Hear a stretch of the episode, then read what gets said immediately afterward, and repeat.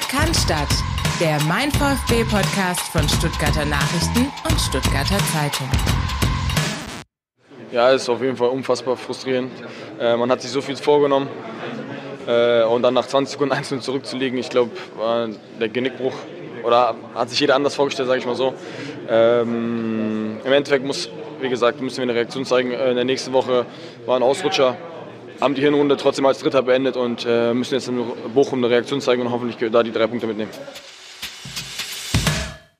Dennis Undaff direkt wie immer, nicht nur nach Erfolgen des VfB Stuttgart, sondern auch nach Spielen wie jetzt am vergangenen Sonntag. 1 zu 3 bei Borussia Mönchengladbach.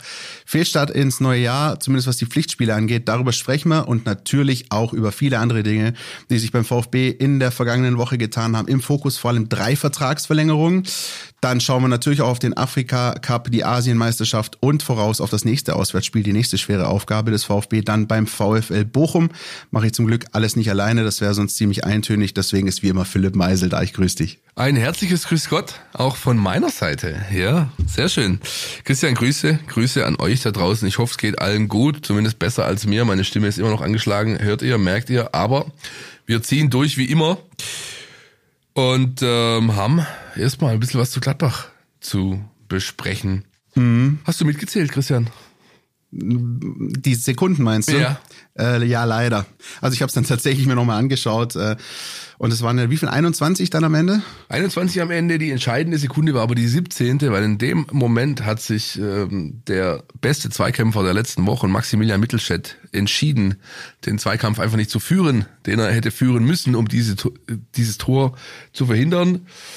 Und dann geht halt alles so seiner Wege. War schlussendlich dann aber auch sehr, sehr fein gemacht von Mönchengladbach. Das darf man auch nicht unter den Tisch fallen lassen. Das stimmt. Ich würde sagen, bevor wir im Detail über dieses Spiel sprechen, hören wir uns mal an, wie Sebastian Hoeneß diese Niederlage einordnet. Äh, wie ich finde, äh, ganz interessante Aussagen dabei.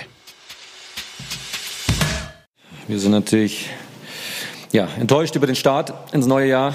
Äh, natürlich auch ganz besonders enttäuscht über den Start in dieses Spiel ist denkbar ungünstig äh, oder hat denkbar uns ungünstig begonnen nach 24 Sekunden 0-1. Ich glaube auch danach ähm, ja, war man noch nicht in der Verfassung, in der du sein musst, um, um Bundesligaspiele, insbesondere dann in Gladbach auch, auch zu spielen. Die Gladbacher waren eigentlich gefühlt nach jedem, naja, ist jetzt übertrieben, aber nach ihren Balleroberungen waren sie, waren sie gefährlich, hatten, glaube ich, noch eine Situation, die abseits gepfiffen war, wo ich nicht ganz sicher war, ob es abseits war. Alex Nübel hält ihn ähm, ja, und dann haben wir auch noch in der 20. glaube ich das 0-2 kassiert. Und das macht so ein Spiel natürlich denkbar, denkbar schwierig zu spielen. Ich glaube, dann haben wir uns nach und nach so ein bisschen eingefunden in dieses Spiel, hatten selber dann auch vor der Halbzeit, glaube ich, noch zwei richtig gute Möglichkeiten. Einmal Dennis, als er am Pfosten schießt, wo er eventuell sogar auch quer spielen kann. Ähm, einmal, wo er auch am zweiten Pfosten auftaucht wo wir hinten nicht durchlaufen. Vielleicht kann er sogar selber reindrücken. Ähm, haben wir nicht gemacht, nicht die Effektivität gehabt, die du,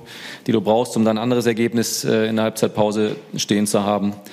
Haben dann ein bisschen was umgestellt, ähm, Grundformation mit und gegen den Ball verändert, äh, auch ja, gefühlt einfach mehr Entschlossenheit eine, äh, an den Tag gelegt, eine, eine andere Haltung, kommen gut rein, wie ich finde, haben direkt Kontrolle, ähm, einige Bälle dann auch, auch hoch erobert, machen das 1-2, äh, genau das, was du eigentlich dann brauchst, recht früh, dort den Anschlusstreffer, ähm, rennen schon weiter an, ohne dass jetzt die Gladbacher dort ähm, ja, ihre, ihre Konter ausspielen konnten. Aber wir machen halt dann aus den Situationen, die wir haben, keine, keine Tore. Und ich sehe gerade auf der einen Seite, glaube ich, 14 zu 8 Torschüsse für uns, auf der anderen aber ein XG-Wert äh, XG von 0,8, was schon äh, deutlich wird, dass, dass die Gladbacher ja, da vielbeinig verteidigt haben, viele Bälle geblockt haben. Wir waren nicht präzise genug bei Hereingaben, ähm, bei, bei Steckpässen, ähm, hatten trotzdem, glaube ich, auch da mit Dennis äh, eine, eine, eine gute Möglichkeit. Die haben wir nicht gebracht, ge, gemacht und dann, klar, ich glaube, es liegt in der Natur in so, eines solchen Spiels, dass dann irgendwann äh, hinten die, die Konter kommen, schnelle Spieler eingewechselt. Ähm, ja, und dann hat man noch ein, zwei Situationen, die verstanden haben, bis dann ganz kurz vor Schluss des 3-1 gefallen ist und äh, damit die Entscheidung war. Ja, wir sind enttäuscht. Ähm, ja, werden es natürlich gut analysieren, wollen es direkt nächste Woche gegen Bochum besser machen. Dankeschön. Soweit der Trainer des VfB Stuttgart nach dem Spiel im Pressekonferenzraum, in dem auch ein Philipp Meisel saß und uns direkt die Eindrücke von vor Ort geben kann. Philipp, wie war es denn? Äh, kalt. das glaube ich. Es war sehr kalt in Mönchengladbach. Ich hatte, äh, ich bin ja Team oder Sektion Sitzheizung. Ja, ich hatte zum Glück mein mein beheizbares Sitzkissen dabei. Äh, war nicht ganz so schlimm wie bei manch anderen Kollegen, aber also Sebastian Hoeneß, ähm, der war auch heiß, ja, aber weil ihm so ein bisschen die Hutschnur äh, geplatzt ist, hat er nicht so durchblicken lassen oder zumindest also seine seine Worte äh, waren dezenter gewählt, aber den hat natürlich schon gestunken, dass er ähm, mit seiner Truppe da so ein Stück weit entzaubert wurde, ja, und dass das, was der VfB eigentlich spielen wollte, gar nicht gespielt werden konnte, weil dieses frühe Tor äh, dir natürlich einen Strich durch jegliche Matchpläne gemacht hat. Und ich glaube, das ist äh, ein wichtiger Punkt, weil äh, nochmal Fragen, die sich auch gestellt haben rund um diese Niederlage, waren, ähm, wie, wie ich auch finde, völlig zu Recht, dass man die Fragen stellt, ist der VfB entschlüsselt, ist er decoded, haben die Gegner jetzt ein Mittel für den VfB gefunden? Ich würde in dem Fall, äh, Philipp grätsch nachher gerne rein, wenn du es anders siehst, ich würde in dem Fall wirklich ausnahmsweise, normalerweise sagen wir immer, die Lösungen sind immer komplex und es gibt viele Argumente und man muss alles abwägen. In dem Fall finde ich, ist es wirklich recht einfach erklärt. Der VfB hat in meinen Augen in dieser Saison Schwierigkeiten, wenn er früh in Rückstand gerät. Es gab mal Spiele, es gab auch schon 0-1, die gedreht wurden, zu Hause gegen äh, Wolfsburg, zu Hause gegen Darmstadt, auch zu Hause gegen Dortmund. Aber es gab halt diese Spiele, wo ganz, ganz früh dieser Matchplan durchkreuzt wird. Äh, beispielsweise gegen Hoffenheim, als Prömmel in der vierten traf, bei den Bayern, als Kane in der zweiten traf und jetzt halt eben äh, Hack in der ersten. Und da finde ich es schon ein Muster zu erkennen, dass der VfB, ähm, wenn er so richtig auf dem falschen Fuß erwischt wird, ähm, dann zwar alles tut und macht und sich nicht hängen lässt und das Spiel dominiert und dran ist, aber diesem Rückstand einfach hinterherläuft und das nicht so einfach äh, wieder ausgleichen kann. Und ich glaube, das hat sich am Sonntag ganz besonders gezeigt. Ich fand übrigens so, so blöd klingt. Wir haben in der vergangenen Woche in der Vorschau auf dieses Spiel über das 3-1 aus der vergangenen Saison mit Wimmer geredet. Erinnerst du dich? Ja. Das Spiel ist de facto genau so gelaufen. Ja, natürlich. Frühes ich hatte Gegentor. die ganze Zeit gedacht, ich sitze hier nirgends so im Déjà-vu. Es war ein Wahnsinn. Frühes Gegentor, frühes zweite Tor. Dann der VfB, der eigentlich in, versucht, was, was, was irgendwie drin ist, den Anschluss erzielt und dann in der 90. das 3-1 fängt. Es ist genau so gelaufen, ja. Ja, also man kann diesen Take, äh, wenn man journalistisch zuspitzt, schon so bringen, wie ihn Carlos Urbina diese Tage gebracht hat. Ja, ist der VfB entschlüsselt? Fragezeichen. Ich finde, die Frage ähm, kann man stellen. Die, die kann man stellen, die, aber man kann sie halt auch beantworten. Genau. Und man kann sie, man muss sie anders beantworten als du in dem Fall. Ja, es sind nur die frühen Tore und dadurch der Matchplan, äh, der halt nicht mehr funktioniert es geht, ein bisschen mehr Tiefe ist halt schon dahinter. Also natürlich frühe Gegentore, natürlich äh, alles über den Haufen geworfen. Aber das eigentliche Problem ist ja das, dass der Gegner dann etwas machen kann, was dem VfB so gar nicht schmeckt. Nämlich einfach massierte Mitte, also quasi einen Riegel aufbauen vor dem eigenen Strafraum, äh, mit möglichst vielbeinig, äh, möglichst eng gestaffelt. Das Aussehen lassen wie ein Handballspiel. So sieht's aus. Das zweite ist lange Bälle wenn der VfB irgendwas nicht mag und auch wirklich Probleme hat beim Verteidigen, dann ist es der lange Ball. Ja, ja und das, sagen wir mal so, können halt dann so Mannschaften wie Hoffenheim, äh, die sowieso so agieren, die gerne mit langen Bällen agieren, und Gladbach, die die technischen Qualitäten dafür haben, können das gut umsetzen. Überrascht hat mich eigentlich nur Bayern, dass Tuchel von vornherein diese äh, Taktik so fährt. Ja, weil er weiß ähm, um diese Probleme, die der VfB da hat. Ja. Ein Problem ist aber aufgetreten, das war schon leicht angerissen, das hat nichts mit ähm, Muster und so weiter zu tun, sondern das sind einfach grundlegende Fußball-Basics. Wenn ich keine Zweikämpfe führen möchte, dann kann ich natürlich auch keine gewinnen. Und so wie der VfB Stuttgart aufgetreten ist in den ersten 35, 45 Minuten, dann ist das halt nicht Bundesliga tauglich. Das ist jetzt gar nicht, äh, der Meißel tritt wieder alles in die Tonne, überhaupt nicht.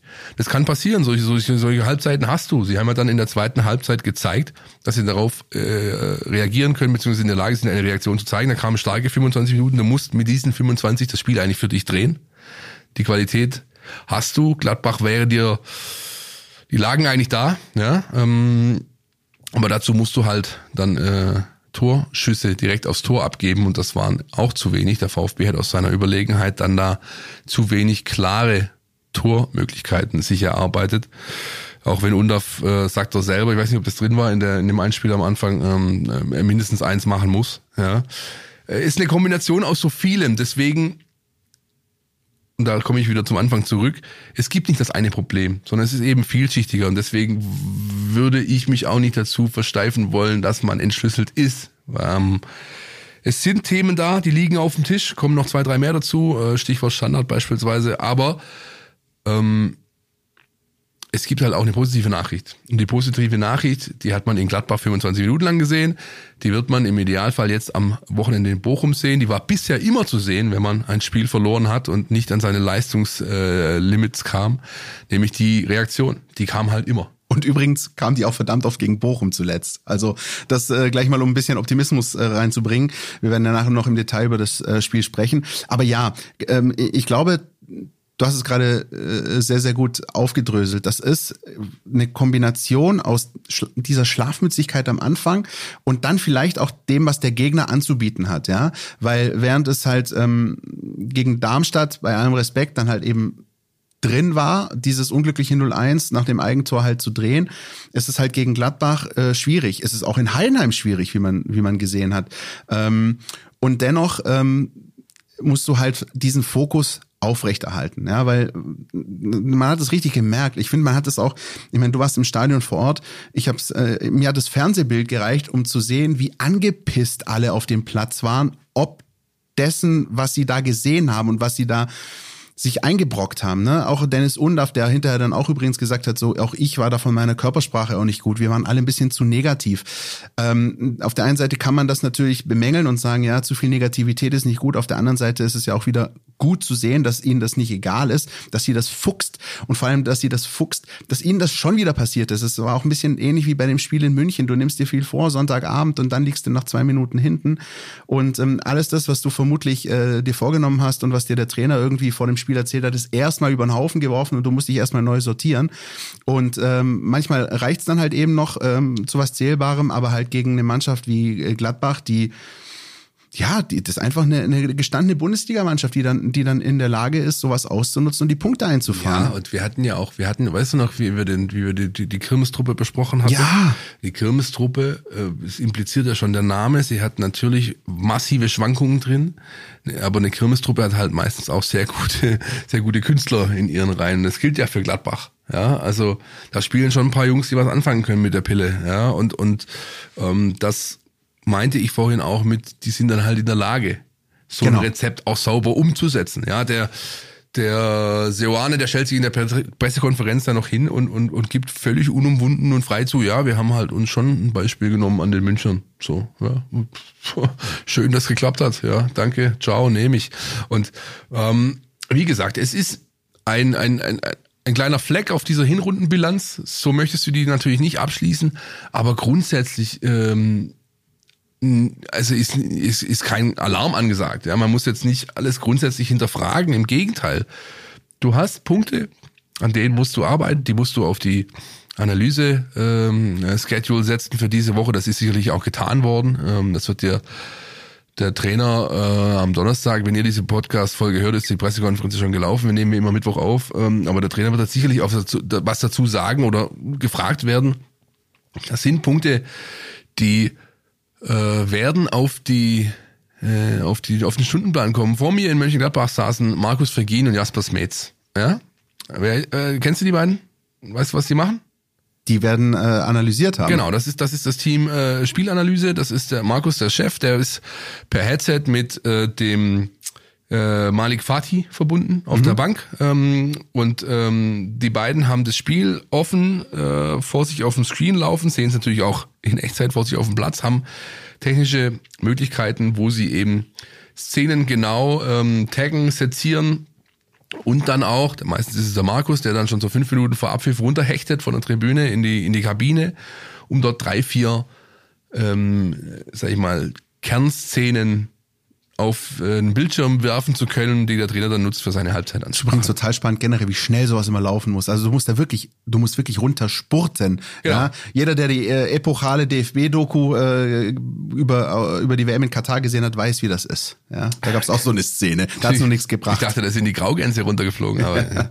ja, jedenfalls, äh, worauf ich hinaus wollte, die beiden haben einfach nur noch, einen, Ko- die haben ständig wild gestikuliert. Irgendwann haben sie nur noch den Kopf geschüttelt, weil die natürlich aus ihrer, sag ich mal, sehr theoretisch geprägten Sicht der Dinge ganz genau ablesen konnten, wo die, die, die Kernpunkte sind, die jetzt äh, eine Änderung herbeiführen können, aber die Mannschaft war halt nicht in der Lage, sie, sie, sie, sie umzusetzen und nicht so, dass es eben am Schluss für einen Punkt oder mehr gereicht hat. Und wie du aber gesagt hast, ähm, es gab, finde ich, auch im zweiten Durchgang durchaus eine Phase, wo das hätte klappen können. Also da sind die Umstellungen Genau. gemacht worden. Genau. Der Ja. VfB ist gut reingekommen mit dem Tor durch Joscha Wagnumann und wenn da wirklich noch einer irgendwie äh, reinrutscht und das Ding steht 2-2, dann nimmt der VfB definitiv was mit. Ähm, das heißt, manchmal sind es auch wirklich diese kleinen Szenen. Es hat halt einfach einen Tick auch diese, dieser letzte Punch im, äh, vor dem Tor gefehlt. Ja, und ein Punkt war auch der, dass Joscha Wagnermanns Schuss der einzige war in der zweiten Halbzeit, der nicht äh, geblockt wurde, der von außerhalb des 5-Meter-Raums abgegeben wurde, der tatsächlich zielführend angebracht wurde. Ja, der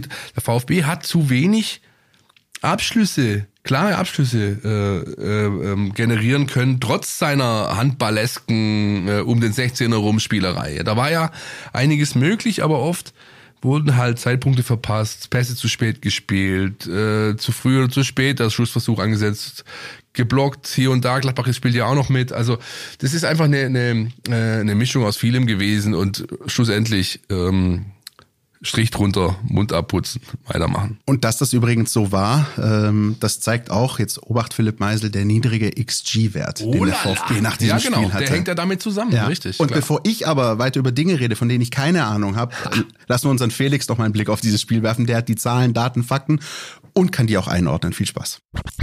Der Mein VfB Abschlussbericht. Hier gibt's die Zahlen zum Spiel. Das Jahr 2024 hätte besser starten können für den VfB Stuttgart. Eine 3 zu 1 Niederlage in Gladbach. Nach 21 Sekunden stand es schon 1 zu 0. Das war der bisher schnellste Treffer in dieser Bundesliga-Saison. Torschütze war wie beim 2 zu 0 Robin Hack. Es waren seine ersten zwei Saisontore und das natürlich gegen den VfB, möchte man hier fast sagen. 2,11 zu 0,81 Expected Goals listet die Bundesliga. In Leipzig spielt sich der VfB 0,8 und in München 0,18. In Gladbach gab es also den drittschlechtesten Wert in den 17 bisherigen Spielen. In den Torschüssen, nämlich zwei, teilt man sich den Tiefstwert der eigenen Saison bei den Spielen in Heidenheim und in München. Ein Topwert man im Ballbesitz, 68 Prozent, gleich viel wie gegen Hoffenheim. Der leidigen Höchstwert lieferte der VfB in den gespielten Pässen 863, die Gladbacher spielten 332. Statistiken, die zeigen, dass die Stuttgarter ihre Überlegenheit gerade in der zweiten Halbzeit nicht konsequent genug ausspielen konnten, um noch zum Ausgleich zu kommen. Die Tiefst- und Topwerte hier im Vergleich stammen ja eben auch aus Niederlagen wie gegen Hoffenheim, in Heidenheim und in München. Dazu lief der VfB etwas mehr, legte deutlich mehr Sprints hin, gewann aber etwas weniger Zweikämpfe wie die Fohlen. Individuell lief der Torschütze Wagnermann am meisten, 12,3 Kilometer. Karaso gewann die meisten Zweikämpfe auf dem Platz, 20 Stück. Mehr gewann in einem Spiel nur Mittelstädt, das war in Frankfurt.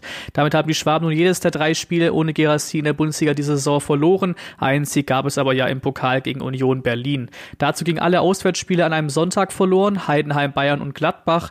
Rückstände tritt der VfB bisher nur in Heimspielen, das war der Fall gegen Darmstadt, Wolfsburg und Dortmund. In Gladbach lagen die Schwaben auch erst zum zweiten Mal in der Saison, neben Spiel gegen Hoffenheim, schon zur Halbzeit mit 0 zu 2 zurück. Aber die Hinrunde bleibt natürlich überragend. Der VfB Stuttgart beendet diese auf Platz 3 mit 34 Punkten, doppelt so viele wie zum selben Zeitpunkt in der vergangenen Saison. Eine Liaison, die immer intensiver wird. Christian Pavlic und der XG-Wert. Ja, die beiden, die sich erst nicht riechen konnten, sich jetzt langsam aber so ein bisschen lieb haben und vielleicht irgendwann mal Händchen halten in den Sonnenuntergang reiten. Ja, wir sind Großartig. in der Kennenlernphase. Es funktioniert. Wir wollen es aber langsam angehen lassen. Ich würde tatsächlich sagen, nochmal, ich habe es gerade schon getan, Strich drunter, Mund abputzen, weitermachen. Die Jungs werden ihre Schlüsse ziehen, sie werden eine Reaktion zeigen gegen Bochum. Da kommen wir nachher abschließend dazu, bin ich mir ganz, ganz sicher. Und deswegen, lass uns in die Werbung gehen. Du willst nicht nur jede Woche den Podcast hören, sondern zu jeder Zeit voll über den VfB Stuttgart informiert sein? Mit dem Mein VfB WhatsApp-Kanal bleibst du immer auf Ballhöhe. Werde Teil der Community und erhalte Zugriff auf aktuelle News und Videos. Jetzt bei WhatsApp nach Mein VfB suchen und dem Kanal beitreten.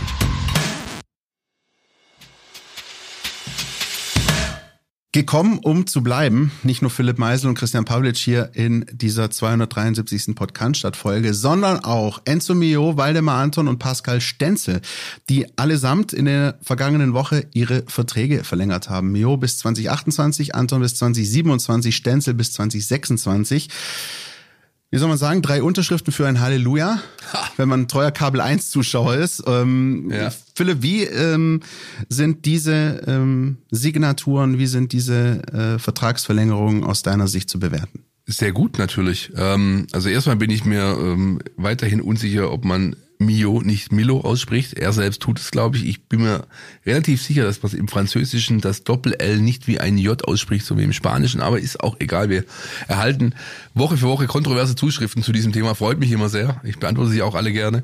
Es scheiden ähm, sich die Geister. Ja, richtig. Nein, also Spaß beiseite. Es ist ein ganz, ganz gutes Zeichen, dass der VfB mit zwei seiner Leistungsträger, äh, darunter der Kapitän und absoluter Eckpfeiler dieser Mannschaft, und mit Kalle Stenzel, der nicht nur Testspielgott ist, sondern eben auch ein hochsolider Arbeiter, den jeder äh, Bundesligist in seiner Truppe braucht, und zwar meistens nicht nur einfach, sondern ein paar, ein paar mehr davon. Ähm, er ist im Mannschaftsrat, er ist der Integrationsweltmeister, er ist jemand, der, der ähm, in dieser Mannschaft äh, hierarchisch ganz weit oben steht, ähm, vorangeht, auch wenn er nicht immer auf dem Platz äh, das zeigen kann.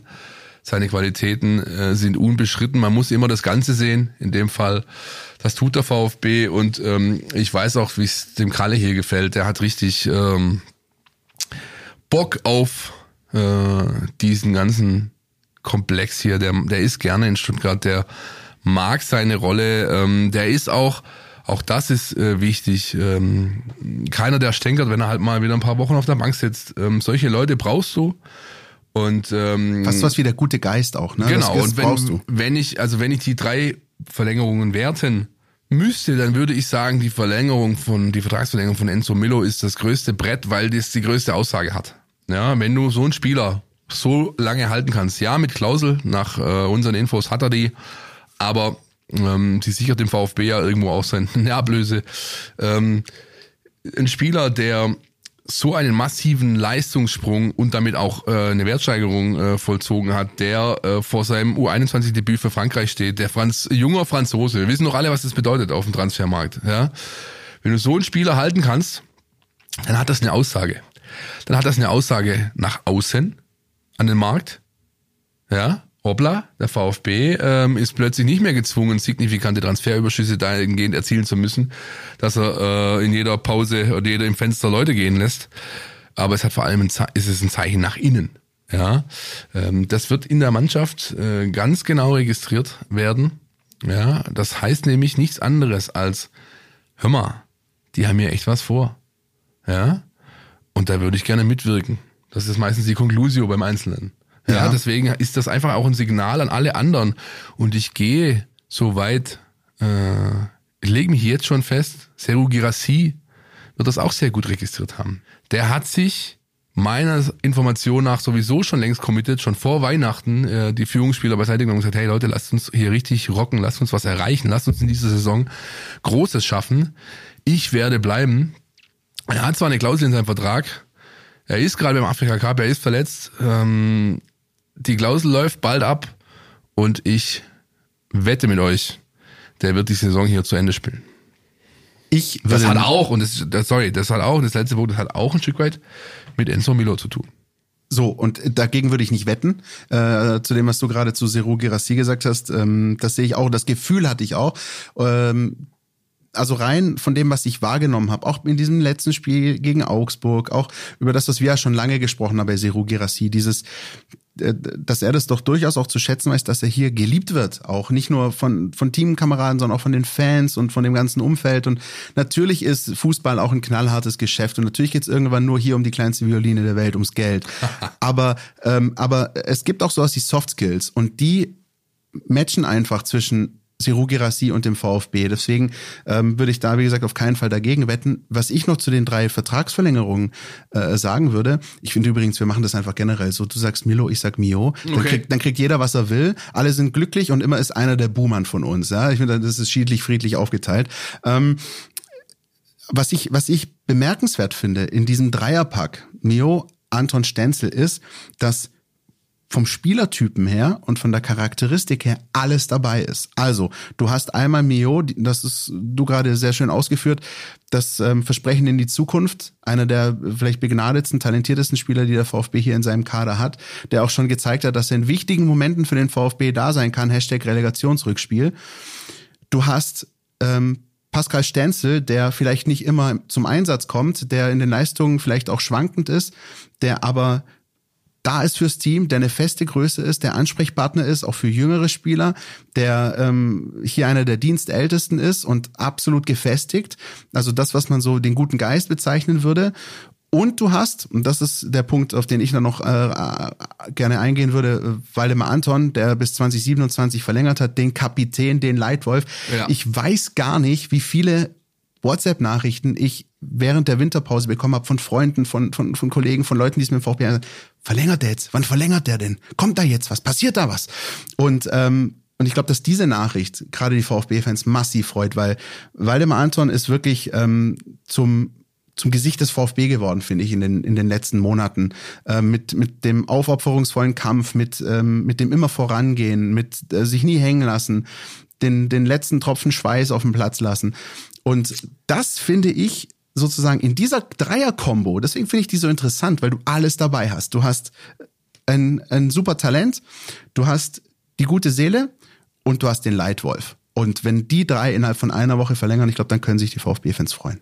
Kannst deine Kumpels alle zu unserem neuen WhatsApp-Kanal schicken. Da Oh ja. kriegen, Da kriegen sie es schnell mit. Ähm, Das ist wahr. Milo konnten wir exklusiv vermelden. Ähm, bei Anton waren wir zeitgleich unterwegs und der Kalle, ja gut, da haben wir dann einfach reagiert, als der Verein Tatsachen geschaffen hat. Vielleicht schaffen wir es in der Personalie Chris Führig noch in diesem Fenster wieder was Exklusives vermelden zu können. Da laufen die Gespräche, finden sogar äh, an diesem Mittwoch statt, wo wir gerade aufnehmen, wenn ich richtig informiert bin.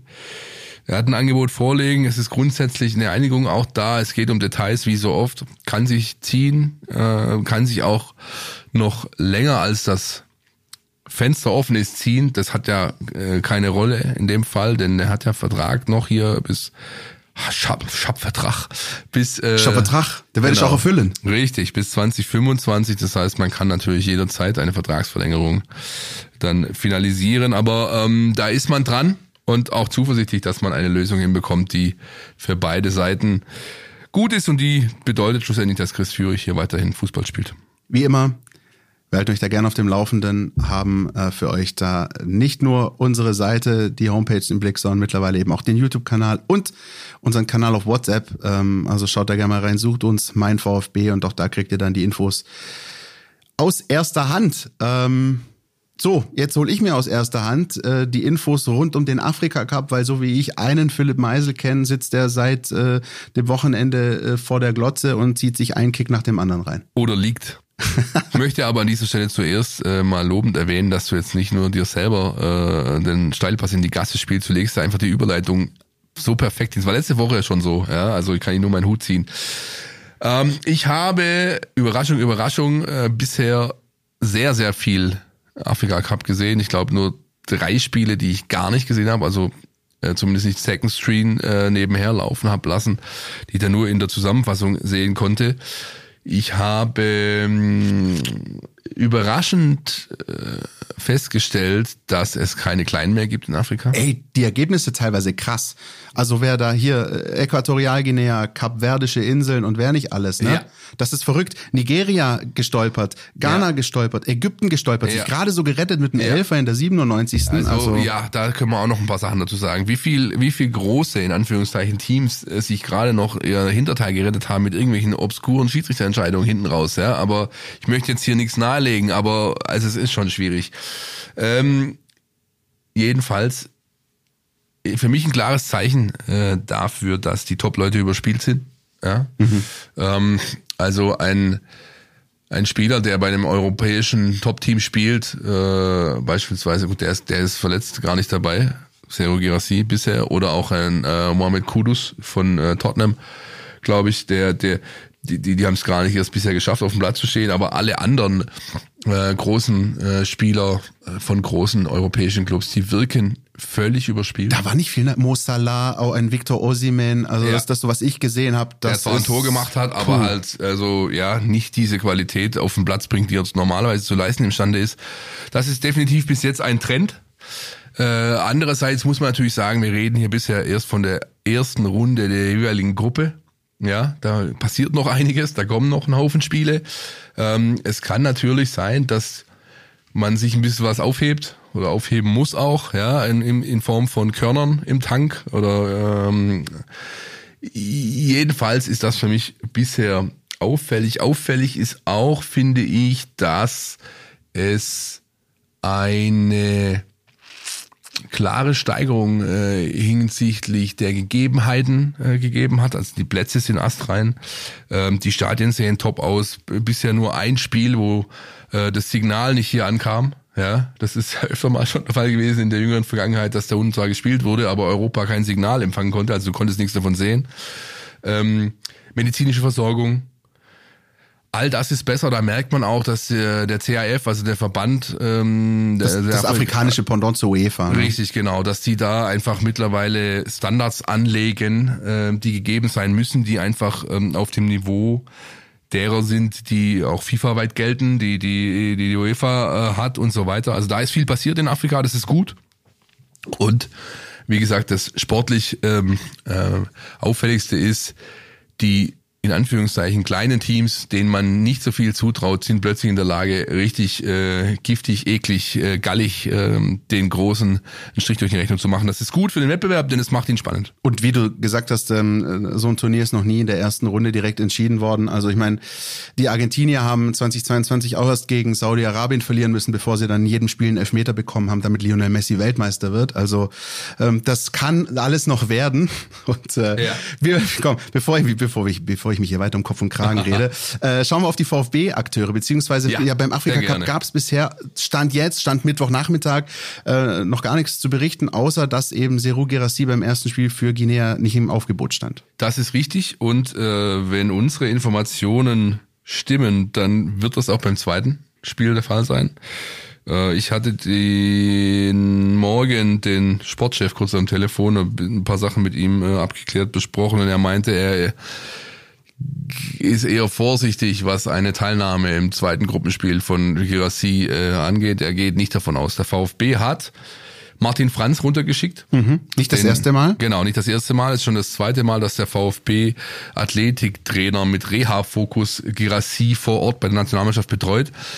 Der wollte unbedingt dort bleiben, äh, trotz der Verletzung. Äh, auch da äh, meinte wohlgemut zu mir, das ist nicht so nur ein leichtes Zerrungsthema, das ist wohl schon ein bisschen größere Geschichte. Ähm, dennoch besteht ein Fenster oder eine Chance, dass er, dass er noch eingreift äh, im Turnier. Ähm, jedenfalls die Kommunikation mit der guineischen äh, medizinischen Abteilung ist exzellent wohl. Das war auch schon beim ersten Mal so. Man ist da auf Augenhöhe. Die freuen sich, wenn da ein Experte kommt. Ähm, ist da im engen Austausch und Martin Franz, ähm, der wird gewohnt, routiniert und äh, stark wie in Stuttgart auch seinen Job machen. Wird ähm, schauen, dass es doch noch klappt. Und wenn nicht, dann sieht man weiter. Ja, also ähm, Stand aktuell ist der, alles läuft, man ist zuversichtlich, dass noch was gehen könnte, man ist nicht ganz so zuversichtlich, dass es schon am Freitag der Fall ist, auch wenn Girassi selbst sagt, so Gott will, werde ich äh, spielen können am Freitag gegen Gambia. Abwarten. Ähm, könnte übrigens ähm, kleiner äh, Fun Fact am Rande, sollte er spielen, dann zu einem Duell kommen eines aktuellen VfB-Spielers gegen einen, der schon mal beim VfB gespielt hat. Wer ist das, Ah. Christian? Ah. Sag's mir. Bubakar, Spitzname Baba Gaye, Geil. Torhüter von Gambia, äh, war mal ein halbes, dreiviertel Jahr beim VfB 2 unter Vertrag. Richtig. Äh, danach bei RW Koblenz, dem SV Rödinghausen und mittlerweile steht er bei Lok Sofia unter Vertrag. Hat im ersten Gruppenspiel äh, die Kiste versucht sauber zu halten, ist nicht ganz gelungen, 0-3 Niederlage. Und äh, wenn das sich ähnlich gestaltet am Freitag, dann ist das Turnier für Gambia quasi schon beendet. Dieser Moment, wenn Philipp Meisel Pubquiz-Fragen im Podcast stellt, das ich großartig. Was wir, glaube ich, noch gar nicht erwähnt haben, äh, ist, dass es im ersten Spiel ein 1-1 gab für Guinea ohne Seru Girassi gegen Kamerun. Ähm, Und rote Karte. Ja. Ähm, äh, mit elf Mann würde ich äh, wagen zu behaupten, hätten die das Ding gewonnen. Ja, davon gehe ich auch aus. Aber ein Punkt erstmal für den Anfang ist nicht schlecht. Und wir haben ja in der vergangenen Woche den Modus auch schon besprochen. Also vier könnten da auch oder sollten eigentlich auch reichen, zumindest Ja. fürs Achtelfinale. Ähm, Man ist aktuell Gruppendritter durch das 1 zu 1 mit oder gegen Kamerun. Ja. Die Demokratische Republik Kongo derweil steigt erst am Mittwochabend ins Geschehen ein mit Silas. Das heißt, ähm, das Ergebnis hier entnehmen Sie bitte der Tagespresse. Richtig. Ähm, und ähm, dann werden wir dieses Turnier weiter verfolgen. Wie auch die Asienmeisterschaft, wo du, glaube ich, Philipp, nicht ganz so firm bist. Nein, ich habe aber ähm, immerhin Südkorea gegen Bahrain in einer 15 Minuten Condensed Version äh, Zusammenfassung geschaut. Da bist du doch ein bisschen im Thema. Äh, da ist es aber wirklich so, im, im, im Gegensatz zum äh, Afrika Cup, dass da wirklich viel, ähm, viel äh, so läuft, wie man es eigentlich erwarten konnte. Ich habe ein Spiel unter anderem gesehen, das war Australien gegen Indien. Ja. Indien, das seines Zeichens trainiert wird von einem ehemaligen kroatischen Nationalspieler übrigens. Weißt du, wie er heißt? Nein. Er hat auch mal ein Lied gesungen, der heißt Igor Stimac. Ah, Igor Stimac, ja. und, der, okay. und der trainiert die Inder Ja. und war natürlich auch ein bisschen äh, sauer, ähm, aber Australien hat sich auch bisher sehr solide der hat doch der, gezeigt. der äh, St. Pauli-Captain ein Tor gemacht. Ja, Ne? so ist es. Ja. Und ähm, ähm, Wie heißt er? Iredale? Nee, das ist der andere St. Paulianer. nein, äh, Irvine? Irvine, ja. Ja. Nee, äh, nicht zu verwechseln mit Eddie Irvine, dem ehemaligen Formel 1 Rennfahrer, Fahrer. ja. Gut, wir zweifeln ab, Christian. Äh, jedenfalls beim Asien äh, Cup läuft wirklich vieles äh, wie gewohnt oder wie erwarten, wie zu erwarten war. Die Japaner ihres Zeichens haben ihr erstes Spiel äh, auch souverän gewonnen. Da stand äh, Hiroki Ito äh, tatsächlich über die volle Spielzeit auf dem Platz. Also das ist der Spieler, von dem man bisher sagen kann, ähm, ja, der hat, der hat wirklich was hingelegt. Und das ist, finde ich, auch ein gutes Zeichen, weil wir haben ja Hiroki Ito hier beim VfB Stuttgart lange nicht gesehen, ist ja dann verletzt ausgefallen nach dem Frankfurt-Spiel, direkt nach Japan gereist und zu wissen, dass er also wieder voll einsatzfähig ist, über die volle Distanz gehen kann und ähm, seinen Blue Samurai zum Sieg verhelfen, das ist, denke ich, ein gutes Signal. Voll einsatzfähig ist auch Wu Jong Jong. Ähm, der wurde nur gegen Bahrain hinten raus erst eingewechselt. Ich glaube 66., 70. irgendwas so rum. Äh, hat nichts mehr äh, Wesentliches zu diesem 3 zu 1 Sieg beigetragen. Ich habe gelernt in dieser Zusammenfassung, dass die Mannschaft von Jürgen Klinsmann, Südkorea, ein ähnliches Problem hat wie der VfB Stuttgart. Sie ist nämlich recht konteranfällig. Ja? Ähm, ähm, also das schmeckt ihnen gar nicht. Ja? Da hat Bahrain tatsächlich Nadelstiche immer wieder gesetzt, die ihnen echt ähm, nicht gefallen haben, aber schlussendlich hat sich dann die Qualität durchgesetzt, waren schicke Buden dabei. Ähm, und da geht's jetzt äh, auch die Tage weiter. Man ist Gruppenzweiter, ähm, weil im Parallelspiel erste Runde ähm, Jordanien gegen Malaysia, glaube ich, 4 zu 0 gewonnen hat. Und äh, damit endet meine Expertise zur Gruppe E beim Asien Cup. Ich kann, ich kann äh, als letzten Punkt noch sagen, dass du das gerade mit der Defensive von äh, Südkorea ansprichst, finde ich sehr interessant, weil viele, sage ich mal, die vielleicht hier die Bundesliga schauen, würden sagen, ja, aber da spielt doch Minje, der Ja. ist doch super stark. Ja, aber äh, die Koreaner haben nicht diesen Verbund, wie ihn die Japaner haben. Also das ist was, was nicht jetzt generell Ja. bei dem bei dem äh, Asienturnier, sondern auch schon bei den vergangenen Großturnieren, auch bei den Weltmeisterschaften aufgefallen ist. Die Koreaner sind dann, die, die fangen sich schon ihre zwei, drei Tore. Ne? Die haben auch äh, bei der WM in Katar haben sie gegen Ghana auch drei kassiert, glaube glaube ich. Äh, dann von Brasilien viel, gut, das kann einigen passieren, aber zu null ist für Korea schwierig, äh, wohingegen die Japaner, ähm, das wenn sie wirklich ähm, ordentlich verteidigen, äh, solide auf den Platz bringen können.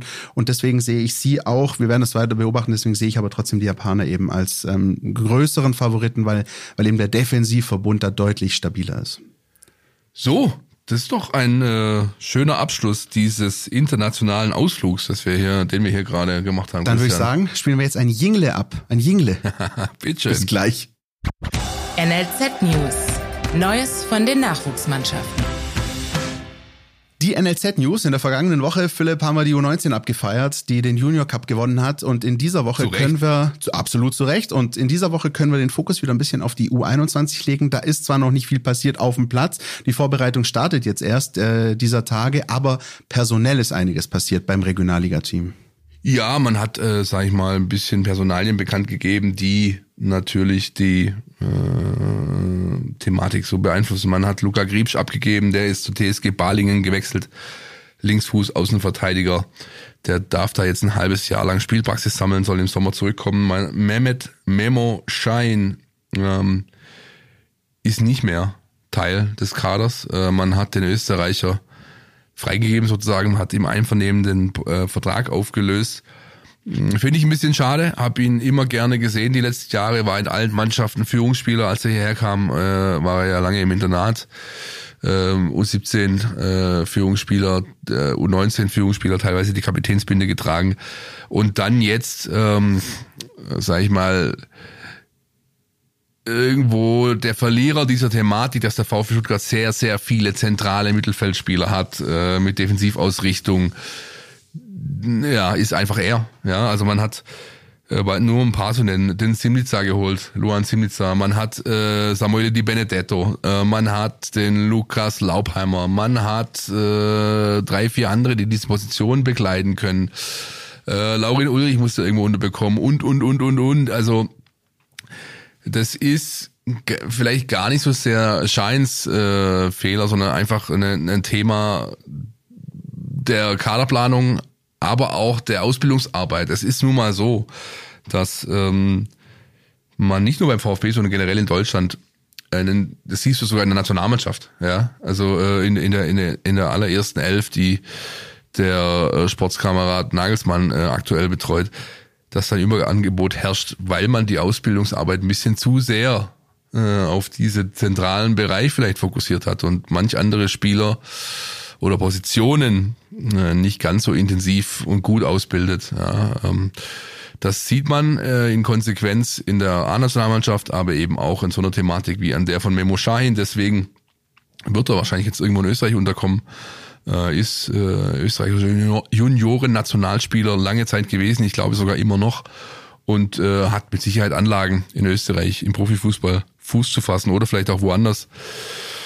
Das kann man dazu sagen. Dazu Emil äh, Tommy Soric, der Videoanalyst ähm, oder Co-Trainer Analyse, ist gegangen, auf eigenen Wunsch auch Vertrag aufgelöst. Und Rafael Lopez äh, ist als Athletiktrainer zum SV Sandhausen gewechselt. Äh, einer unserer Top-Insta-Follower. Ja, äh, ich glaub, Grüße an der Stelle. Äh, Grüße an der Stelle. Wenn wir auf Instagram irgendwelchen Content posten, ist er meistens einer der ersten, der ihn äh, gesehen hat und geliked hat, teilweise auch. Ähm, ja, da wird's ähm, natürlich für die beiden irgendwo anders weitergehen, beziehungsweise in Sandhausen weitergehen. Der VfB hat intern aufgefüllt, wie man so schön sagt. Der U15-Trainer Michael Leibfahrt ähm, ist aufgerückt, also ist jetzt Co-Trainer Analyse bei Markus Fiedler und von den U17 Athletik äh, Trainer Tim Zudrell ist aufgestiegen und in der U15 ist jetzt Lukas Lieber zum Cheftrainer aufgestiegen. Insofern, da ist beim VfB zum Glück im NLZ sehr viel los. Da sind viele ähm, äh, Menschen da, die da qualifiziert arbeiten Und insofern konnte man das aus dem eigenen Stall lösen, diese Personalthematiken. Das ist ja erstmal nichts Schlechtes. Das ist, finde ich, tatsächlich sogar positiv. Also das zeigt ja, dass wirklich da genug ähm, auch an, an, an Manpower da ist, die auch qualifiziert ist. Und was ja dann auch für äh, ambitionierte Trainer, Co-Trainer ähm, dann eben auch den Weg weist und sagt, hier, pass auf, du kannst hier einen Schritt nach dem anderen gehen, wenn das, wenn das läuft. Und du kannst vielleicht vom Co-Trainer aufsteigen zum Cheftrainer. Oder du äh, rückst äh, aus der U15 irgendwie hoch, irgendwie Ja. in die nächste Generation. Das ist eigentlich ein ganz gutes Zeichen, dass man nicht immer, ich glaube, das gilt nicht nur fürs VfB NLZ, ich glaube, das gilt für jedes Unternehmen, wenn du nicht ständig immer von außen jemanden herholen musst, sondern siehst, hey, guck mal, wir haben bei uns selbst hier ein paar junge, äh, ambitionierte Leute, die das vielleicht auch hinkriegen. Das, äh, das finde ich tatsächlich, ehrlich gesagt, ein gutes Zeichen. Wir müssen dazu noch sagen, wie gesagt, die Vorbereitung äh, der U21, die startet noch. Dann sind schon mittlerweile, heute wurde, glaube ich, auch verkündet, erste Tests ähm, vereinbart, die dann ab glaub, Ja. am 5. Februar steigen, glaube Ja, ich. ja, ne? genau. Also für die U21 ist so- sogar letzte Woche schon kommuniziert worden, dass da einige Spiele, ähm, das war nach Aufnahme letzte Woche, dass da sind Testspiele vereinbart. Ja. Naja. Ja, genau. Und das werden wir natürlich für euch äh, beobachten und werden auch, ich glaube, so viel können wir schon vorwegnehmen, wenn es dann wirklich auch in der Regionalliga wieder losgeht, da wollen wir uns mal ein bisschen mehr Zeit nehmen und dann nochmal genau auf das Team von Markus Fieler schauen. So sieht's aus. Und, äh, und da mal gucken, was dann möglicherweise noch in der Restrunde der Regionalliga geht. Genau, und bis dahin könnt ihr einfach auf die Bank von Sebastian Hoeneß schauen, weil da sitzen einige der Jungs von Markus Fiedler gerade. Ne? Äh, Luca Raimund, Raul Paula, Musa Sisse. Also ähm, da war gegen Gladbach einiges äh, los. Der Vollständigkeit halber, es gab noch unter der U21, U19 ein paar Personalbewegungen. Äh, Mike Huras, polnischer U17 WM-Teilnehmer, ist zu Ruch Czorso gewechselt. Ähm, einem Club in seinem Heimatland. Ähm, Tim Schulz äh, zum Kooperationspartner SG Sonnenhofrus Asbach, ein Torhüter U15 oder U17. Äh, und last but not least, wen habe ich jetzt vergessen? Einer war noch. Ah ja, Nino Kutos. Nino Kutos ähm, hat man erst vor anderthalb Jahren als großes Talent aus einer österreichischen Akademie hierher geholt. Hat nicht ganz so funktioniert. Ähm, er ist wieder weg, man hat auch da den Vertrag aufgelöst. Wohin äh, Stand jetzt ist offen. Und wenn ihr wissen wollt, wer der Typ ist, beziehungsweise wie er tickt, der für diese ganzen Themen hauptverantwortlich jetzt ist, das ist Stefan Hildebrand mit DT, der neue NLZ-Boss beim VfB, Nachfolger von Thomas Krücken seit dem 8. November im Amt und bisher öffentlich quasi überhaupt nicht in Erscheinung getreten. Ich habe ihn getroffen. Ich habe ihn im Junior Cup, rund um den Junior Cup getroffen, habe ihn kennengelernt und habe äh, mal aufgeschrieben, was das für so ein Kerl, was das für ein Kerl ist, wie er tickt, wo er seine Sporen sich bisher verdient hat, wie sein Karriereweg war und was er mit dem VfB Stuttgart los äh, machen möchte, anstellen möchte in den nächsten Jahren. Das lest ihr, wenn ihr unseren WhatsApp-Kanal abonniert habt, denn da gibt's diesen Inhalt top aktuell äh, am Mittwochmorgen, so oder seit Mittwochmorgen zu lesen. Genau, seit Mittwochmorgen, weil jetzt sind wir ja schon frühestens äh, Donnerstagabend für alle, die das hier hören.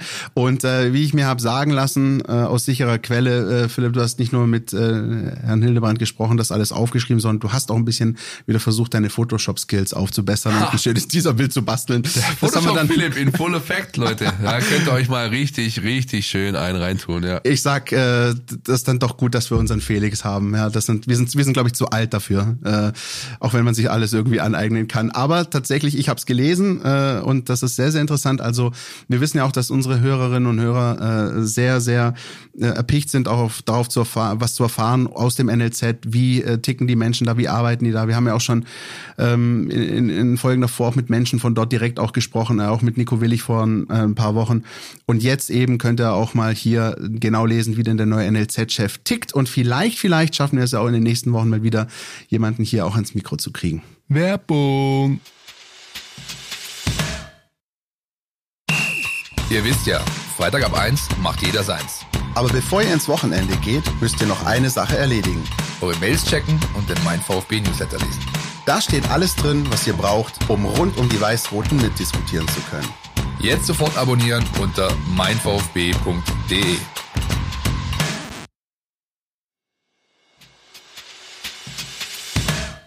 Ja, ich muss jetzt gerade überlegen, äh, Philipp, weil meine Standardeinleitung für dieses Spiel ist ja immer tief im Westen. Äh, äh, äh. Und mir fällt nichts Besseres ein. Es ist einfach zeitlos schön, ja. Ja, Herbie kannst du immer bringen. Ähm, Grönemeyer geht äh, immer. Ähm, Bochum geht immer. Anne Kastropper geht immer. Äh, Currywurst geht Currywurst auf Kohle geboren. Ich meine, ich allein bei Gedanke daran äh, kriege ich Gänsehaut. Für mich eine der Top-Spots in Deutschland, wenn es um Profifußball geht. Ähm, ich bin dieses Wochenende leider nicht dabei ärgert mich ein bisschen. Andererseits brauche ich dringend mal Pause und ähm, ja, die werde ich mir jetzt nehmen. Kollegen fahren natürlich hoch, betreuen für euch das Spiel, liefern euch wie immer alles, was ihr braucht rund um so eine Partie. Ähm, Rückrundenstart, ja, was gibt's zu sagen? Was ist zu erwarten von Bochum, Christian? Ich habe ähm, das vergangene Spiel der Bochumer geschaut. Das äh, lief ja am Sonntag unmittelbar vor dem VfB-Spiel in Gladbach. Ähm, ein richtiges Kampfspiel. Schön war es nicht gegen Werder Bremen. Lange geführt und dann haben sie in der Nachspielzeit doch noch äh, das 1-1 kassiert. Das ist ihnen übrigens nicht zum ersten Mal passiert. Sie haben auch schon zu Hause gegen Mainz mal in der Nachspielzeit so einen abgefälschten Sonntagsschuss irgendwie kassiert. Also die Bochumer, äh, wie ich finde, ähm, haben, glaube ich, viele, vielleicht auch uns, indirekt so im Unterbewusstsein eingeschlossen, nach dem ersten Spieltag, nach dem 5-0 in Stuttgart, viele schon abgeschrieben. Also ich glaube, da gab es schon einige, die gesagt haben, puh, Bochum äh, wird schwierig, ähm, wenn das so weitergeht. Und sie hatten eine Phase, haben lange, lange, lange auf ihren ersten Sieg gewartet. Da kam, wie gesagt, dieses Heimspiel Mainz, wo sie fast kurz davor waren, dann wird sie ihnen wieder aus den Händen gerissen. Und dann irgendwann ging es doch los. Und ähm, die Bochumer stehen punktetechnisch wieder sehr, sehr solide da, haben sich ein kleines Pölsterchen äh, da angesammelt vor äh, Darmstadt, Köln, äh, die vermutlich den schwersten Stand haben werden in der Saison und den Mainzern. Ähm, die sind in den Flow gekommen und haben es dann so ihre Pünktchen mal einen, mal drei. Und ähm, mittlerweile würde ich auch ähm, zu der These kommen, dass die Bochumer auch ein weiteres Jahr in der Bundesliga bleiben werden. Auf der anderen Seite ähm, muss man sagen, wenn wir jetzt den Bogen zum VfB spannen, die Bochumer lagen dem VfB zuletzt. Ja, also das ist richtig. Ja, ja. also zumindest ergebnistechnisch war es immer so. Ich habe das glaube ich am Anfang mal angekündigt. Die kamen immer so ein bisschen wie wie gerufen. Einmal gab es auch ein, für den VfB einen Sieglosstart äh, noch unter Matarazzo. Da gab es mal ein 4-1 im Heimspiel. Ähm, wir erinnern uns an die vergangene Saison. Erstes Bundesligaspiel von Sebastian Hoeneß, 3-2 dort gewonnen. Ja, aber es, ich erinnere mich auch noch an den äh, Elfmeter in der Nachspielzeit von Konstantinos Mavropanos oh, ja. verursacht und so. Ja, also der war es unglücklich. gab auch das andere Extrem. Das, ja. Genau, das war einer der Nackenschläge für für den VfB. Aber zumindest die Niederlagen gab's äh, gab's in der Form nicht. Ich glaube, äh, dazu hatten wir noch ein torloses Remis in Bochum, als die frisch als Aufsteiger waren in der Hinrunde. Also ähm, ich sehe ja immer, ich sehe ja immer Regenbogentrikots mit Faberwerbung, äh, Darius Oh, ja, Zaubermaus Wosch natürlich. und Peter Kötzle äh, da, und so Zeug, ja. Wenn ich Bochum denke, es ist einfach unfassbar gut. Äh, so viele gute Geschichten, ja, zurück natürlich. Also ich, ab, also ich, kann, ich, ich kann das einmal sagen, ich mag die einfach. Ja, ich mag sehr, auch, sehr. ich, ich finde auch, das sind für mich, äh, in meinem Kopf sind sie sogar der einzig, äh, du wirst jetzt noch mit Wattenscheid kommen und so, aber für mich sind sie der eins, für mich sind sie der einzig wahre Ruhrpott-Verein. Also Rot-Weiß Essen, Junge. Rot-Weiß Essen. Essen. Was ich sagen will, ist, ähm, ich, ich, habe es nicht so mit den Dortmund und den Schalkern. Für mich ist Bochum so das Ding, einfach auch, weil dieses Stadion so mitten im Wohngebiet und Das so, ist- da, das riecht nach Arbeit überall. ist, ne? weißt du, warum Bochum so dasteht, wie sie dastehen? Weil die Mentalität haben. Weil sie das mit Leben füllen. Diese ganze, dieser ganze Club hat Mentalität, die Truppe, der Trainer, der Esslinger ist von mir aus, okay, aber er lebt das voll und diese ganz, dieses ganze Umfeld, dieses Arbeitertum, Ärmel hoch, geh, geh in diesem Stadion, ich werde nie vergessen, das erste Spiel von Hannes Wolf, 1-1, Oh, in der zweiten Liga noch. zweite Liga, Freitagmittag. Ähm, Bochum, da stehen 26.000 Leute, die dir das Gefühl vermitteln, 80 zu sein. Ja? Und das ist dann dieses kleine, enge Stadion, Oldschool-Stadion, das ist schon einfach richtig gut. Und das alles sorgt in Kombination dafür, dass die gerade so gut dastehen. Ja? Was natürlich nur dieser, sag ich mal, gefühlige Teil ist. Der datenbasierte, statistisch orientierte Teil, den hat der Felix für uns und wird uns jetzt gleich mal sagen, wo die Gründe der Bochumer Stärke datenbasiert liegen. Mats ab. Der Mein VfB Gegnercheck. Unser Blick in die Datenbank. Das zweite Auswärtsspiel in Folge steht an. Der VfB reist nach Bochum. Bisher gab es dort wettbewerbsübergreifend 39 Spiele. Die Bilanz ist hier fast kurios ausgeglichen. 13 Mal gewannen die Bochumer, 13 Mal unentschieden und 13 Mal gewannen die Stuttgarter. So ja auch in der letzten Saison im ersten Bundesligaspiel von Sebastian Hoeneß, dem 3 zu 2 Sieg. Wer am Samstag gewinnt, geht also quasi in Führung. Gegen keinen anderen Bundesligisten sind die Schwaben aktuell länger ungeschlagen. 13 Partien lang ist die Serie in der Liga. Für Bochum spricht die Heimstärke. Der VfL ist im eigenen Stadion seit fünf Spielen ungeschlagen. Sechs Heimspiele am Stück schaffte Bochum unter Trainer Letsch noch nicht. Mit 17 Punkten steht der VfL aktuell auf Platz 14 und ist dabei ein größerer Underperformer in der Liga. 5,81 Punkte weniger sind es als zu erwarten war. Ein Grund ist sicher die schlechte Chancenverwertung. Es ist die drittschlechteste im Ligavergleich, 6,1 Prozent. So erzielt der VfL die bisher viertwenigsten Tore in der Liga, obwohl sie die sechstmeisten Torschüsse abgegeben haben. Der VfB steht hier auf Platz 4 bei der Mannschaft Mannschaften trennen nur neun Torschüsse insgesamt. Der VfB traf aber doppelt so oft mit 38 Toren, die drittmeisten. Der VfB Bochum spielt die schwächste Passquote in der Bundesliga, 74,8 Prozent im Schnitt. Beim VfB steht Platz 3, 88 Prozent. Individuell kommen sieben VfBler vor dem ersten Bochumer. Im Ballbesitz haben die Stuttgarter auch zehn Plätze Vorsprung. Ein Top-Duell wird es in den insgesamt gewonnenen Zweikämpfen, Platz 2 gegen Platz 3. Dazu ist der VfL Spitzenreiter in insgesamt gewonnenen Kopfballduellen. Der VfB steht steht hier auf Platz 12. In Laufdistanz, Sprints und intensiven Läufen liegt die Partie im Mittelmaß der Liga. Der VfL scheint rauer an die Sache zu gehen. Platz 4 in den Karten in der Bundesliga und Platz 1 in den Fouls am Gegner. Die Schwaben treffen auf die Unentschiedenkönige. Achtmal teilten die Bochumer die Punkte, Höchstwert geteilt mit Mainz 05. Der VfB weist hier den Tiefstwert vor, nur ein Remis. Der VfL nimmt den Gesamtmarktwert des Kaders, der der zweitälteste Liga ist, den Relegationsplatz ein. Der VfB hat weiterhin den jüngsten Kader. Ex-Spieler gibt es auf beiden Seiten. Carasso spielte von der U17 bis zur U19 und Führig kurzzeitig in der U17 für den VfL Bochum. Kevin Stöger, Philipp Förster, Takuma Asano und auch Moritz Broni Quarteng, bei ihm ist es lange her in der Stuttgarter Jugend, spielten schon für den VfB. Nur zwölf Spieler haben dieser Bundesliga-Saison keine Minute verpasst, neun davon natürlich Torhüter. Der Bochumer Verteidiger Bernardo ist einer von drei Feldspielern, die immer gespielt haben. Beim VfB ist Anton der Dauerbrenner mit nur 31 verpassten Minuten. Herzlichen Dank, Felix, mit dem statistischen Blick. So den Gefühligen haben wir ein bisschen eingeordnet. Ich glaube, äh, ich glaube, wir sind uns einig, Philipp. Ich gönne den äh, Bochumern echt von Herzen den Klassenverbleib und ein weiteres Jahr in der Bundesliga, aber am Samstag nix. Samstag äh, sollen die Punkte bitte zum VfB wandern.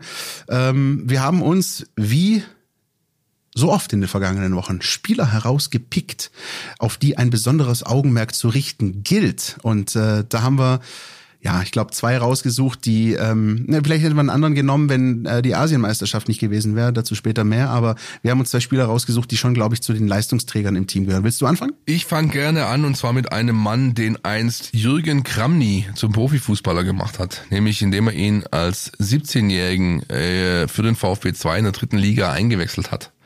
Das ist Kevin Stöger der beim VfB den Durchbruch nicht geschafft hat, der Umwege gebraucht hat, äh, verschiedenste Stationen absolviert hat, bis er dann zu einem respektablen Bundesliga-Spielmacher wurde, und zwar einem der alten Schule. Ja, Kevin ist ein äh, Zocker vor dem Herrn, ein Taktgeber, ein Standardschütze, äh, ein sehr guter Eins gegen Eins Spieler. Ähm, auf den muss man aufpassen, respektive den muss man ausschalten, wenn man Bochum knacken will. Und deswegen ist Kevin Stöger der Eins mit 14, glaube ich, von der Austria, von der Wiener Austria, von den Violetten hierher kam, wenn ich noch alles richtig äh, beieinander habe. Ist das nicht, Philipp, auch diese VfB-2-Mannschaft mit Jürgen Kramny in der dritten Liga gewesen, auch mit Raphael Holzhauser? Natürlich, so, klar, das die war haben die teilweise Zeit, sogar ne? zusammengespielt. Ja, Raphael ja. Holzhauser, ähm, Kevin Stöger, äh, Bernd Leno, Antonio Rüdiger, äh, Daniel Didavi ab und zu da unterwegs gewesen. Also das waren gute, die guten alten Zeiten hier in der dritten Liga, an die man irgendwann mal wieder anknüpfen möchte.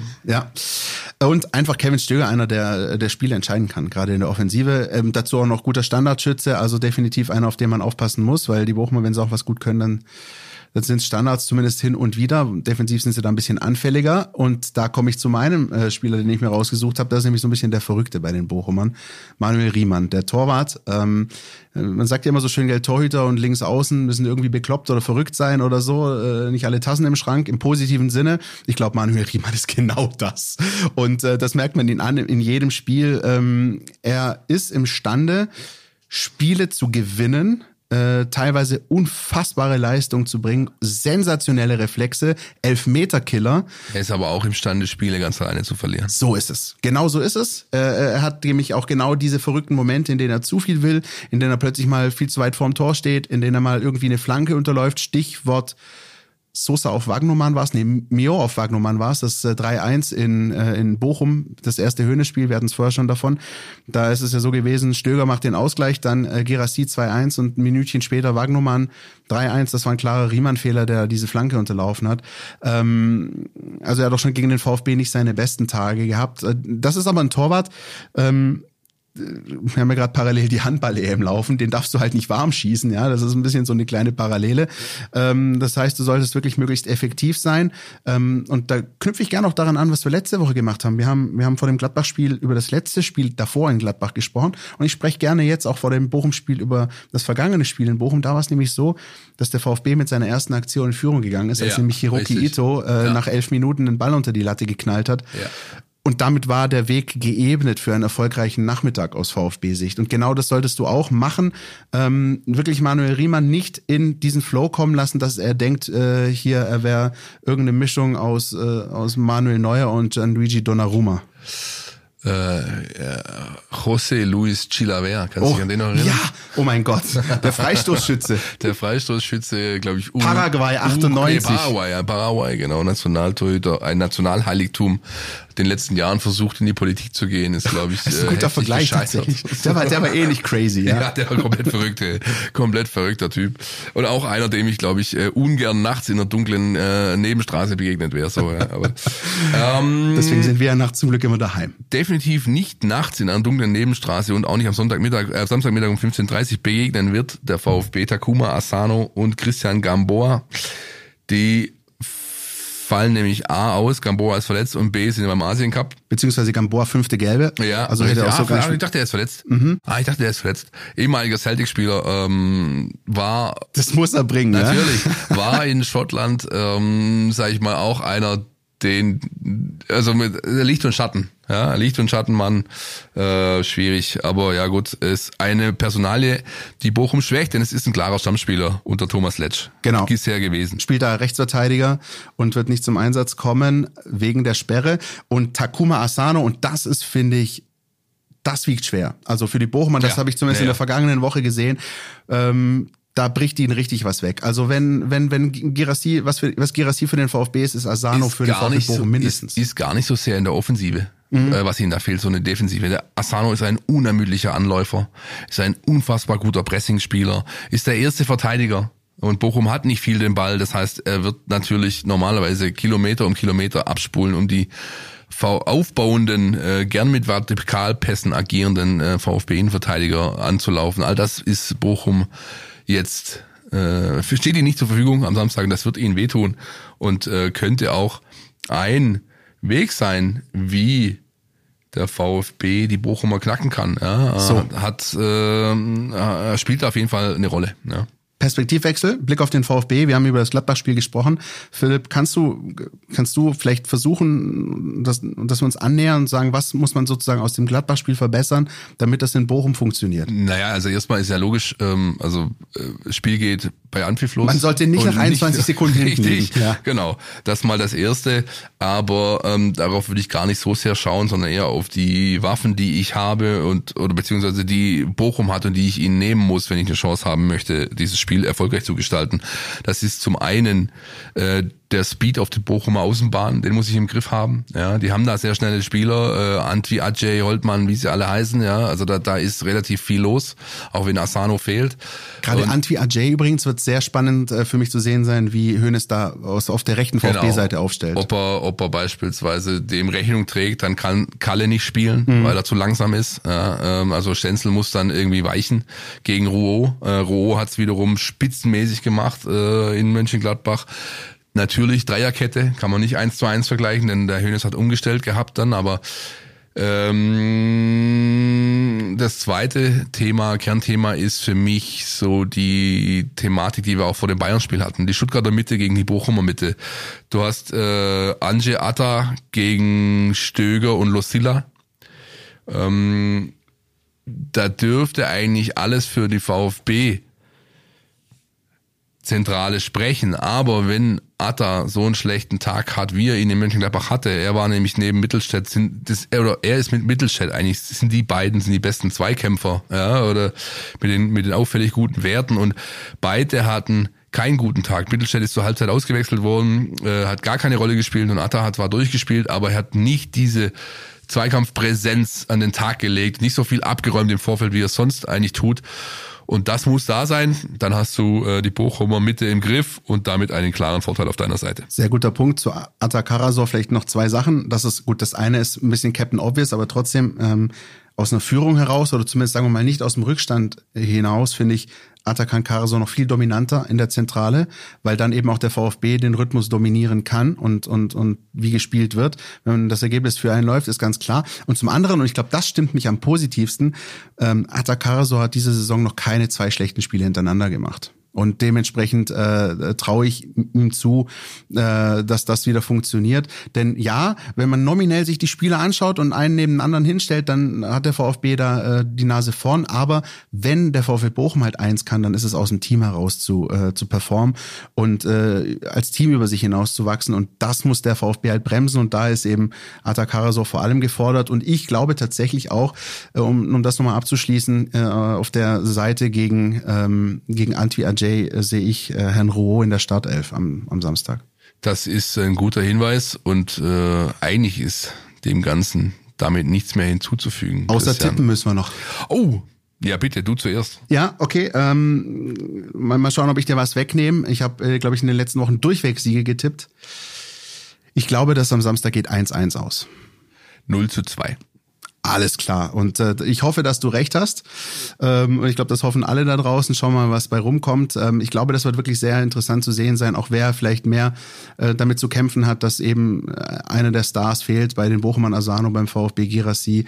Äh, werden wir für euch beobachten. Samstag 15.30 endlich mal wieder schöne klassische Zeit. Ähm, könnt ihr alles auch bei uns nachschauen, vor allem auf YouTube, auch kurz nach dem Spiel, am Sonntag nach dem Spiel. Und ähm, wir wollen euch jetzt noch, und das ist, glaube ich, für uns auch noch ganz wichtig, das euch ans Herz legen, denn wo ihr auch weiterhin Infos rund zum Spiel kriegen könnt, wo ihr Videos bekommt, wo ihr aktuelle Insights bekommt und schnell informiert werdet, das ist unser neuer WhatsApp-Kanal. Richtig, so ist es. Wir sind da seit ungefähr fünf Tagen am Start. Zweieinhalbtausend Menschen haben unseren Kanal schon abonniert. Vielen Dank dafür erstmal, ähm, für das Vertrauen. Ihr bekommt dort äh, ausgewäh ausgewählte Lesegeschichten von uns, äh, natürlich exklusive Infos wie die Vertragsverlängerung von Enzo Milo, die habt ihr auf WhatsApp als erste gelesen. Wir wollen aber euch nicht nur in eine Richtung, äh, sage ich mal, damit äh, mitnehmen, sondern wir, wir wollen einfach eine Community bilden mit euch zusammen. Ja, ähm, das ist eben über diese WhatsApp-Thematik möglich. Ähm, wir freuen uns, dass es bisher so gut angenommen wurde. Wir freuen uns über jegliche Form von Feedback. Ihr bekommt natürlich auch Bewegtbild dort. Äh, alle Videos, die wir machen, äh, gibt's dort. Ihr bekommt äh, den Hinweis auf das nächste Audioprodukt, also den Podcast dort. Ähm, Lasst uns einfach da gemeinsam ein bisschen Spaß haben. Uns macht es bisher großen Spaß. Genauso wie YouTube auch. Haben wir auch vor ein paar Wochen, Monaten angefangen. Da ist dieses Jahr noch einiges äh, geplant, kann ich euch jetzt schon versprechen. Äh, wird gut werden. Äh, wir freuen uns, dass da viel los ist und ähm, ihr uns folgt und auch so fleißig kommentiert, denn das hilft uns natürlich weiter, ähm, diese ganze Geschichte groß zu machen. Ja, so ist es einfach. Audioprodukt hast du gerade gesagt. Ja, wie schön, wie schön. Ich habe hier, keine Ahnung, ich habe über Weihnachten, Neujahr ein paar Marketing-Sheets durchgelesen, keine Ahnung. Da würde ich sagen, machen wir einen Knopf dran an dieses Audioprodukt für diese Woche und hören schön. uns nächste Woche. So sieht's aus. Ciao, ciao. Podcast statt. Der Mein VfB Podcast von Stuttgarter Nachrichten und Stuttgarter Zeitung.